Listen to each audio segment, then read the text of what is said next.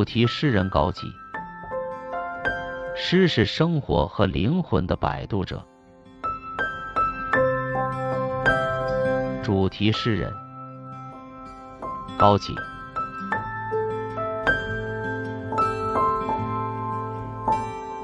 江苏盐城人，一九六七年出生，大专学历。二零零二年来深发展，从事食材行业，业余爱好写作。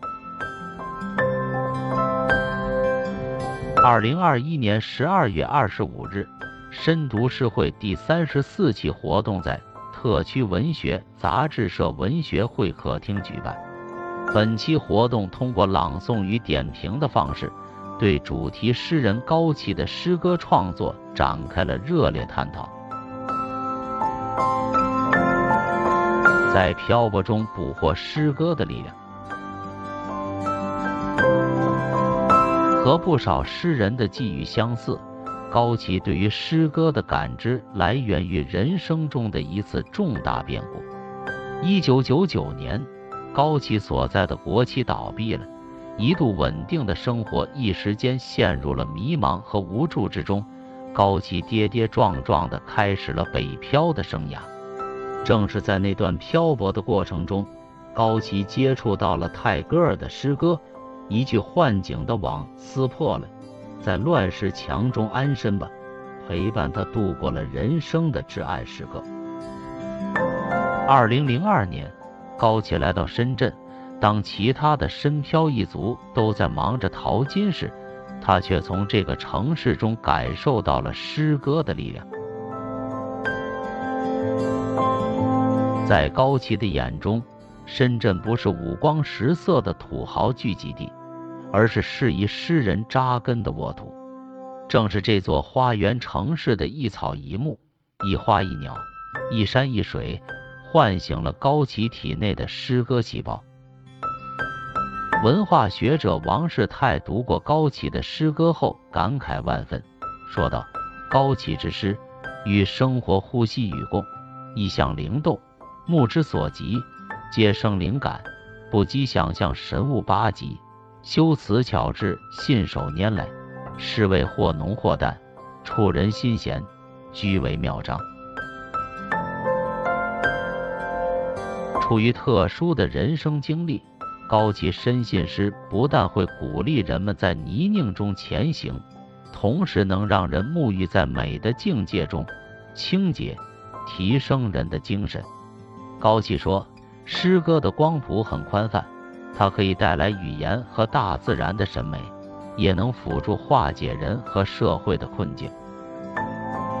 从此，高启开始了左手淘金、右手写诗的生活，并从中深感生命的充盈和饱满。诗人魏先和评论高启，认为高启的诗会把人带离生活现场，然后又送回生活现场。转个圈回来之后，就发现生活变得不一样了。诗给生活赋予的奥义，让诗和生活都有了魅力。用诗歌的想象力重塑世界。在深圳众多诗人中，用传统的写作意识与写作伦理创作的不在少数。从诗歌写作的传统与现代风格来看，高启的诗歌文本属于现代主义的；从语言与形式层面来看，高启的诗歌注重写作技艺，属于一种修辞性写作。高启的诗歌对应于事物的词语或修辞，通过词语，他能够真切地触摸到这个世界与感知这个世界，甚至重塑一个真实的世界。从高启的诗歌里，我们看到了在当代诗歌中的深圳模样。社会科学院研究员张军用三个想象力高度总结了高启的诗歌特色：对词语的想象力，对于事物本身的想象力，对语言与事物双重缠绕的综合性想象力。张军认为。诗人的修辞性写作围绕着词与物这两个方向具体展开。诗人在进行诗歌写作时，充分发挥了自己的主观能动性，努力呈现自己的艺术想象力。在当下，不少诗人满足于对于日常生活平面化的叙述，有意无意地放逐了艺术想象力，因而。高齐坚持修辞性写作具有非常重要的艺术伦理与文化意义。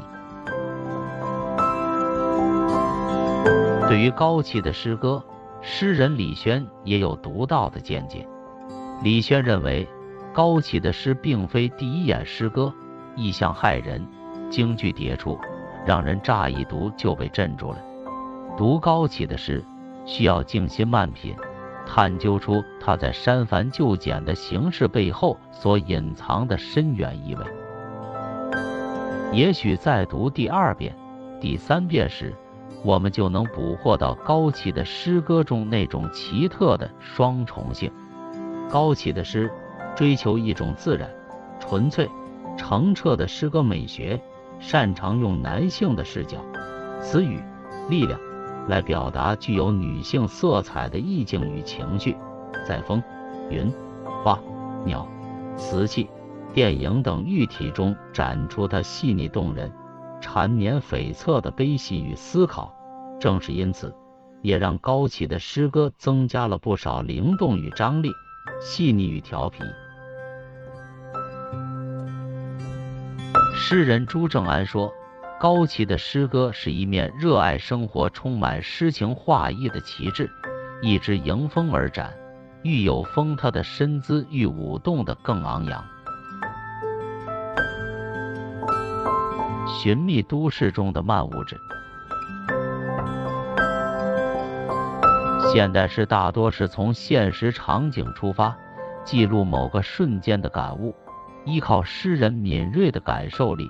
独特的想象力，以及比较稳定的价值审美使之呈现，这就需要诗人拥有丰富的人生经验和娴熟的表达技法。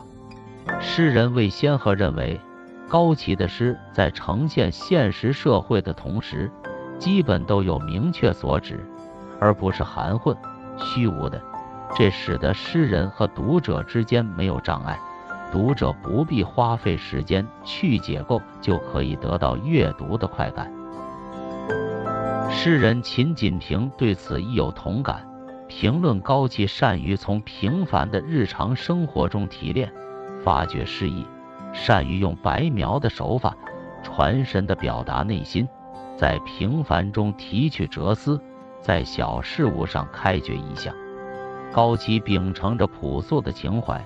简单的意象，以真诚书写致敬诗歌，拓展着诗歌的精神内涵，让诗歌拥有了清秀婉转、灵动朦胧的别样气质。诗人费心前通过高级诗歌中的意象，读出了一种慢的特质。费心前认为，诗人提取的意象多属于慢物质。而一个诗人选取什么样的意象，决定诗歌的语言、气质、腔调，这就使得高启的诗歌在深圳这座城市有了一种特殊的反差美感。诗人孙勇也从高启的诗歌中读到了类似的特质。孙勇认为，高启的诗有两个尤为可贵的优点：一是跳动着童心，二是洋溢着灵性。又得益于高启懂得克制，语言的节奏感好，因而他的诗就像童心与灵性的交响曲。从大自然的鸟虫花草，到都市中的灯红酒绿，高启时刻用孩子般的眼光打量着这一切，并兴致勃勃地与他们对话交流。在诗中显露出了对于事物本身整体出色的艺术想象力。诗人晏诗韵在读过高齐的练习歌唱后表示，高齐的诗贴近生活，常常为我们勾勒出一幅幅鲜活、接地气的生活场景，富有灵性的光辉，同时也饱含生命的哲思。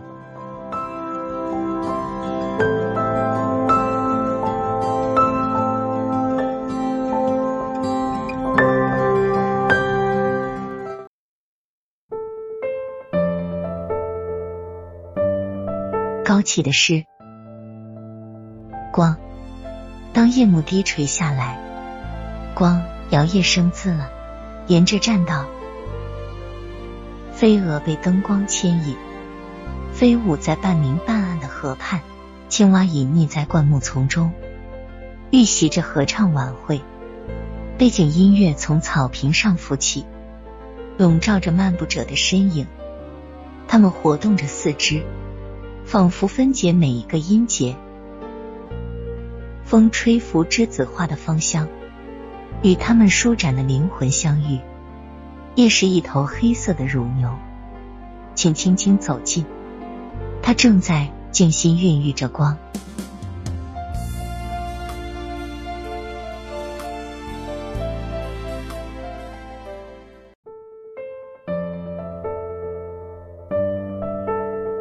漫物志，时光的缆车，穿越至东晋城墙遗址下，停靠在南头古城，抚摸一块块苔痕斑斑的古砖，嗅到了腐烂的太阳气息。老榕树遮天蔽日，巷道纵横，人群松软。慢物质元素聚集，那些赤膊的装修工人努力把古城翻新成当代，依然拨不快旧城墙岁月缓慢的时针。去那家黑胶唱片店坐一会儿吧，在慵懒的布鲁斯旋律中，把坚硬的骨头浸酥。生活太紧张了，透过时光的缝隙，好好打量一下茫然的自己。下一站去向何方？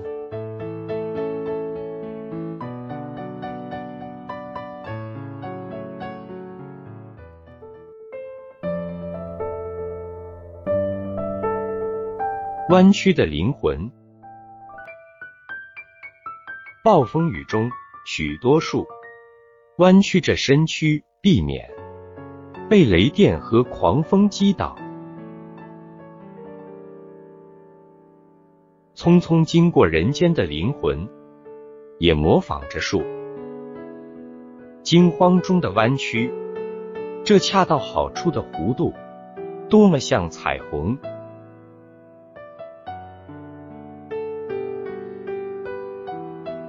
弯曲的降临，黄昏中最后一重门。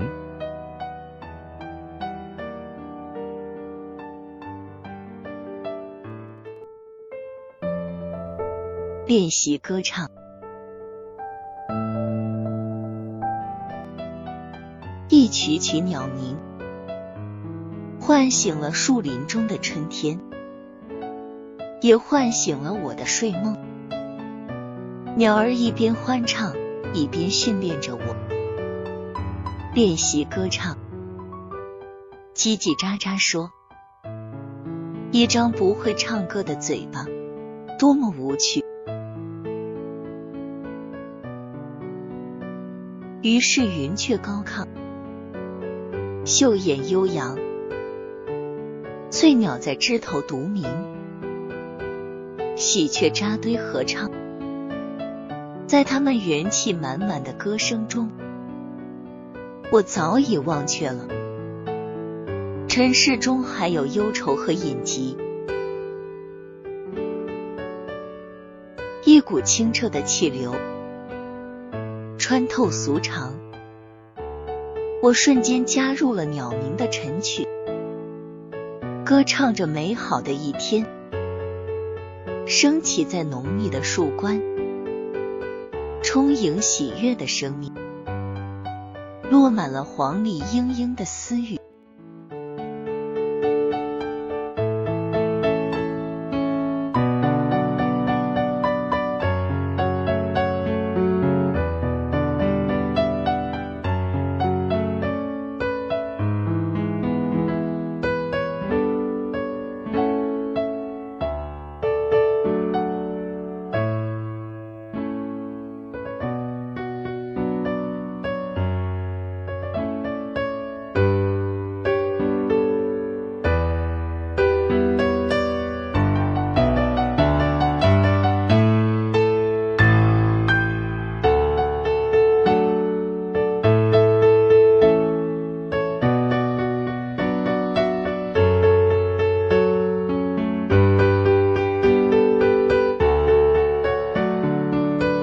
本期就分享到这，欢迎在下方留言，祝您开心。